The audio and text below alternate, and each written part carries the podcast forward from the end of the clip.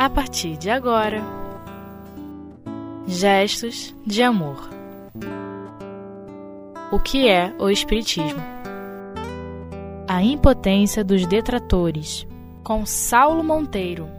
Olá, mais uma vez nós estamos aqui junto a todos os frequentadores do Espiritismo.net e nesse momento estudando o livro que é o Espiritismo, onde Allan Kardec, logo no primeiro capítulo, é, Pequena Conferência Espírita, ele fala da impotência dos detratores. É importante compreender, é, no primeiro momento, eu penso, que sempre vai haver é, a uma ideia nova, sobretudo, uma resistência. Porque nós somos, e graças a Deus, somos muito diferentes uns dos outros. Mesmo dentro de uma doutrina, de um sistema ideológico, há aqueles que pensam mais num sentido, mais no outro, né? E nós percebemos, por exemplo, quantas denominações religiosas existem como consequência do Evangelho de Jesus. E o que está escrito lá está escrito, mas as interpretações e os sistemas que o homem cria em cima delas variam quase que ao infinito. Então é, é aquele que defende, aquele que é, é, detrata, aquele que vai de encontro, né, é, a ponto até de tentar é, é, tirar a razão daquela ideia, sempre vai existir. E com o Espiritismo não foi diferente, não é diferente. Né? Nós é, temos conhecimento e até essa semana conversamos com um amigo nosso que faz parte do movimento é, cristão, mas de uma outra denominação. Ele falava, é muito importante que nós estudemos. E ele relacionava lá, mostrou-me inclusive, é, uma programação de estudos que na instituição dele se realiza, onde é, eles programaram um estudo que tinha por título O Espiritismo e suas bases. Ou seja, é, compreender a ideia para poder tirar a sua razão. Né? Compreender a ideia para poder ver os mecanismos por onde aquela ideia é, é ela pode ser derrubada. E isso é, é, é absolutamente natural, né? imagino que, que seja é, impossível pensar de maneira diferente, mas como o Kardec fala muito bem aqui, quando é, o sistema racionalmente, quando o sistema é racionalmente compreendido, essa tentativa de derrubada da ideia normalmente causa o efeito contrário, que é de reforçar. Né? Você é, imagina é, uma ideia nova, né, que ninguém conhece ainda, como o Espiritismo foi, e ainda é em muitos cantos do mundo, é, ser mais escrita, uma tentativa de é, é, derrubar do que os próprios livros espíritas. Então, as pessoas ficam curiosas para saber o que é aquilo que estão tentando desfazer, né? E alguns meses até tive contato com um livro, imagino que não haja nenhum problema em citar, porque estamos num, num país democrático, né? De um pastor evangélico, um livro até pequeno, bem rapidinho, que ele dizia, é, o título do livro era O Espiritismo segundo Jesus Cristo. E ele se propunha a desdizer o Espiritismo com as citações bíblicas que ele vinha analisando naquele livro ali. E eu imagino, né, fazendo uma análise aqui é, é, como a de Kardec, é, o quanto de curiosidade não deve ter levado ao seu rebanho, naquela e em outras igrejas, o fato de ter escrito este livro. Porque que ideia é essa que o meu líder religioso está fazendo questão de refutar? Isso é muito bom para o pensamento humano, para o diálogo entre as religiões, mas é muito bom que nós saibamos, do ponto de vista espírita, que a doutrina ela é aberta a esse diálogo.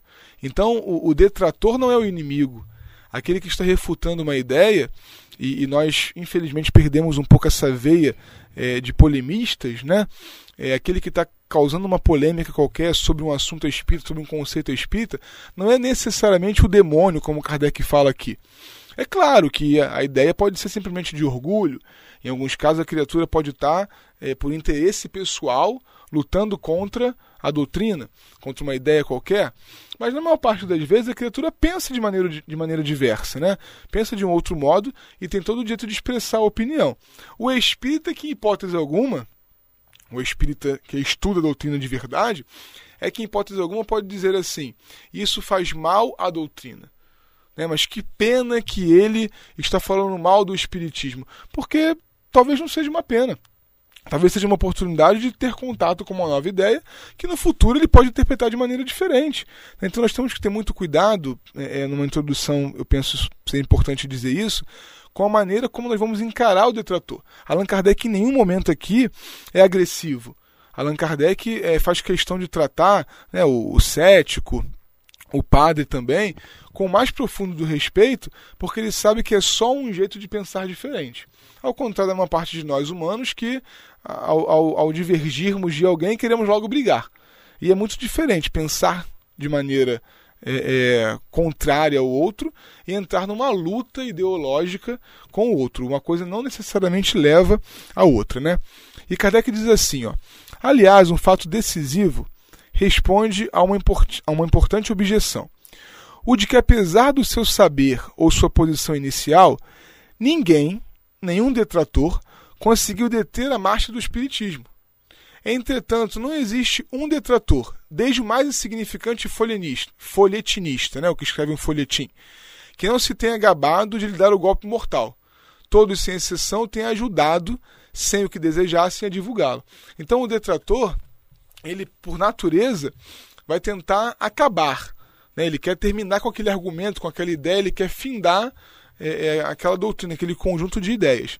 Mas, na maior parte das vezes, pelos raciocínios que ele emprega ali, ele acaba, sem querer, divulgando. Ah, mas pode fazer mal é, ao espírita a leitura de alguém que pensa diferente? Não. Desde que a fé seja uma fé sólida. E a gente não está falando no campo espírita é, é, de uma fé da graça, de uma fé da esperança, da, da possibilidade de crença. É uma fé da certeza. Como que alguém me prova que a comunicabilidade com os espíritos não existe? Se eu percebo o anjo guardião, se eu avalio que os meus sonhos muitas vezes são encontros espirituais, se eu já presenciei um fenômeno qualquer, não tem argumentação, não tem é, é, texto, não tem interpretação que vai me fazer desacreditar daquilo que eu tenho certeza. Agora, é claro, se eu não tenho certeza, tínhamos um diálogo há muito pouco tempo com um amigo é, que dizia: Poxa, Saulo, eu tenho pensado é, na carta de Paulo aos Romanos, onde ele fala que o pecado mora no homem. E nós sabemos que uma parte dos cristãos interpretam isso é, muito ao encontro do pecado original.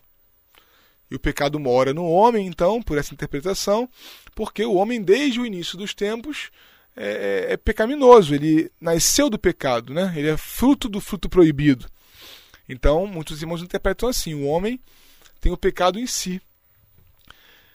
E se a gente avaliar deste jeito a passagem, a gente vai perceber, a gente vai interpretar, a gente vai achar que o mal nunca vai deixar de estar em nós. Eu vou desencarnar e isso aqui que eu sou continua sendo. De modo que o exercício até para a mudança, ele pode ficar é, é, é, sublocado, porque eu sou assim. Né? Enquanto o Espiritismo vai entender, é, é, nem sob a forma de pecado, mas poderíamos falar essa palavra, o pecado, ou o erro, né, o equívoco, ele está no homem. Ele tem estado no homem que, desviado da lei de Deus, que é, interpretando equivocadamente o que é felicidade, prefere aquilo ali ao bem. Mesmo que olhando o bem e o mal, mesmo que olhando o certo e o errado, o justo e o pecaminoso, nós ainda prefiramos o que não faz bem. Porque todos nós, né, se a gente for interpretar como pecado, é, é alimentamos, comemos para quê? Para nos alimentar. Então, qualquer coisa a mais que atenda só os sentidos e não a alimentação real, já seria pecado. Né? E sob esse aspecto, o pecado está no homem. Então nós conversávamos como que uma interpretação pode fazer criaturas passarem para lados completamente diversos. Né? Dentro de uma família, dentro de um ambiente social. Nós é que temos que ter cuidado, que o detrator é alguém que entendeu da sua maneira aquilo que ele pôde compreender. Ainda, inclusive, temos que pensar que talvez quem tenha entendido errado somos nós. Ninguém pode garantir que está com a verdade. Né?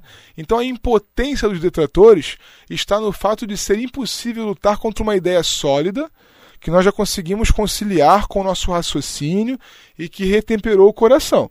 Agora, é claro que aquela criatura que crê é, é, sem acreditar, né, que acha sem saber, que tem fé, mas não tem certeza, essa criatura pode balançar diante de um argumento que lhe pareça mais sustentável. Inclusive, não estamos falando aqui necessariamente de um contato interreligioso, mas a própria ciência materialista pode balançar alguém que não tenha fundamentado é, os princípios da sua crença. E ainda vamos desenvolver um pouco melhor isso no segundo bloco, mas me parece que uma ideia necessária para que a gente possa discutir isso é saber que o Espiritismo é uma doutrina racional. Não dá para ser algo que toque só o coração. A doutrina tem que passar pelo cérebro. Eu entendi, eu compreendi e por isso eu creio.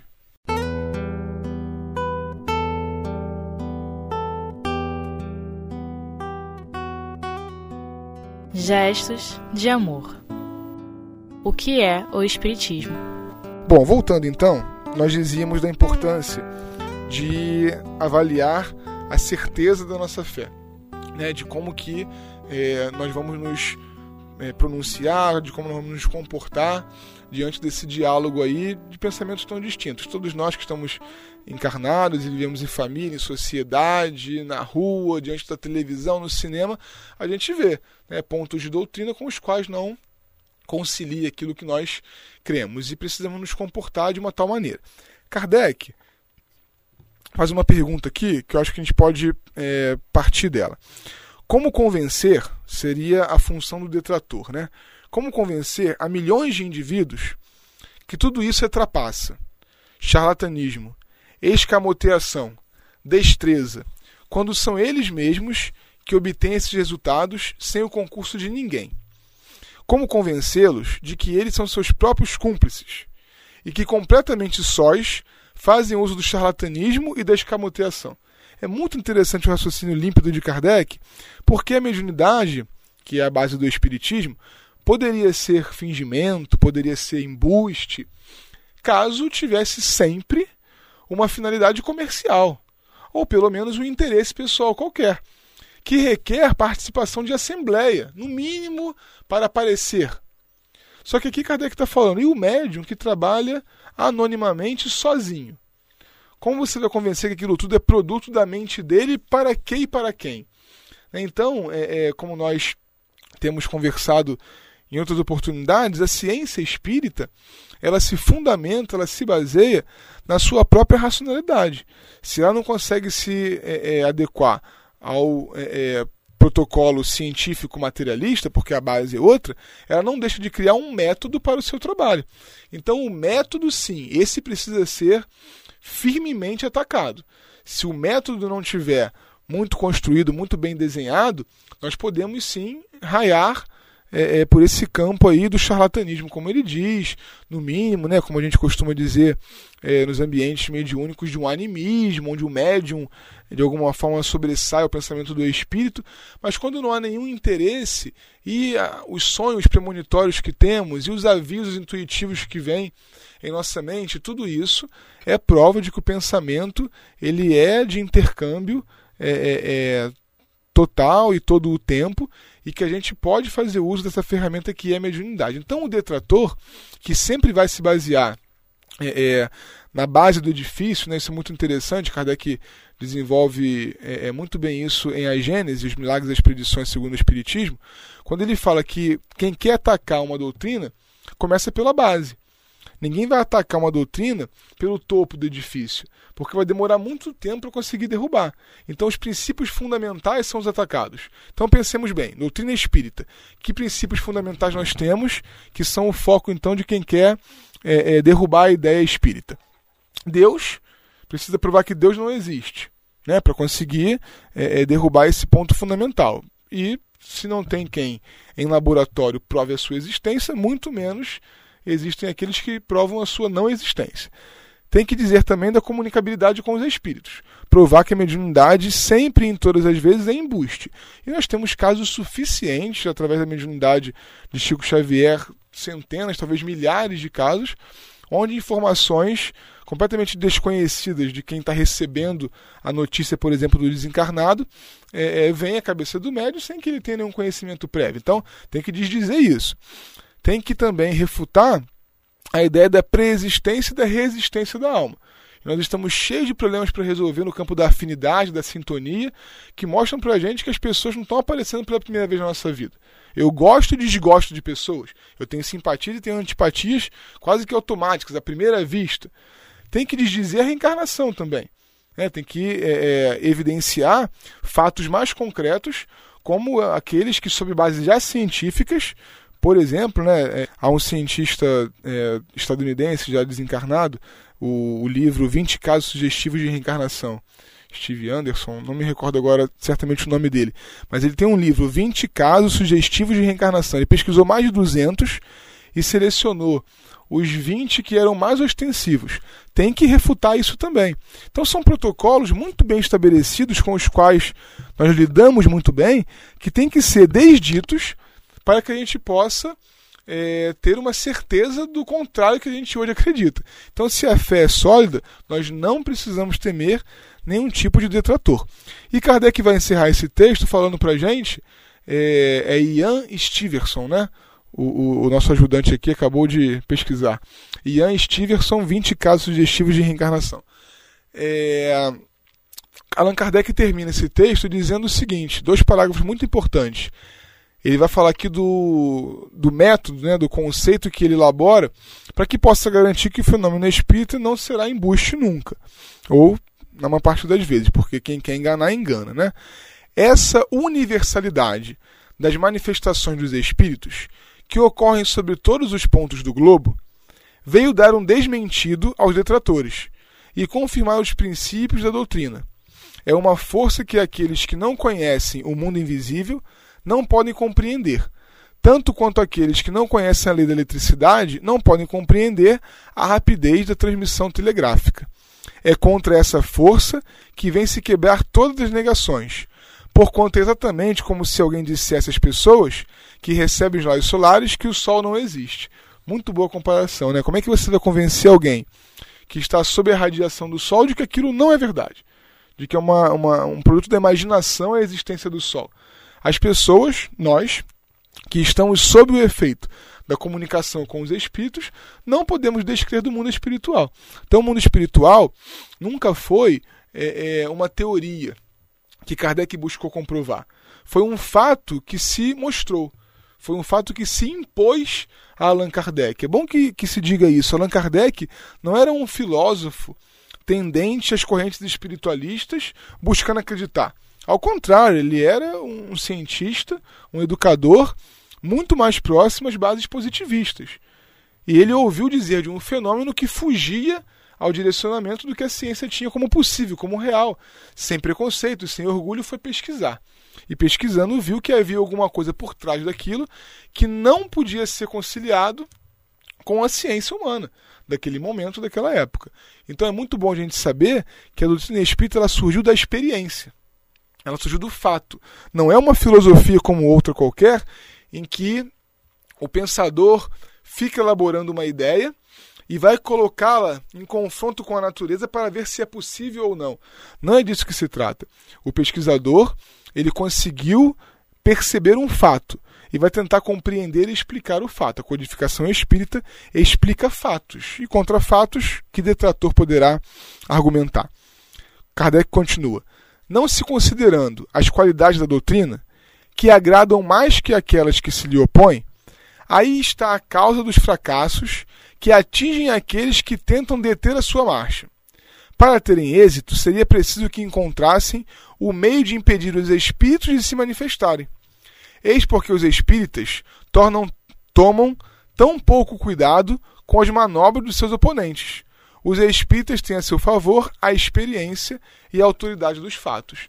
É isso que dizíamos. Para provar que o espiritismo não é nada disso, nós teríamos que é, é, desconstruir todo o edifício que está definido sobre a comunicação espírita. Então, é, é, por que, que não existem os espíritos? O que, que é isso, então, que me influencia de maneira tão direta? Né? Ele fala uma coisa que eu acho que precisa ficar na nossa memória. Os espíritas tomam tão pouco cuidado com as manobras dos seus oponentes. Nós não precisamos, em hipótese alguma, nos preocuparmos com aqueles que estão querendo desdizer o que eu acredito.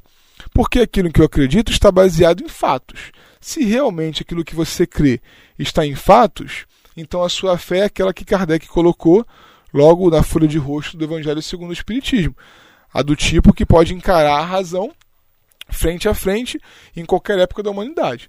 Agora, se a nossa fé ela é ainda um tanto vacilante e não pode encarar a razão e se vê ainda confundida é, é, pela razão, nos falta aquilo que na doutrina espírita e em toda casa espírita séria, organizada, é o fundamento, o estudo espírita. Né? Então, procurarmos pesquisar, procurarmos mergulhar nos conceitos espíritas para que possamos ter uma fé cada vez mais sólida e os detratores, como Kardec em algum momento vai dizer também, a eles é, nos restaurar. Né? Porque são criaturas que ainda não compreenderam o que nós compreendemos. E orar por nós para que compreendamos bem também.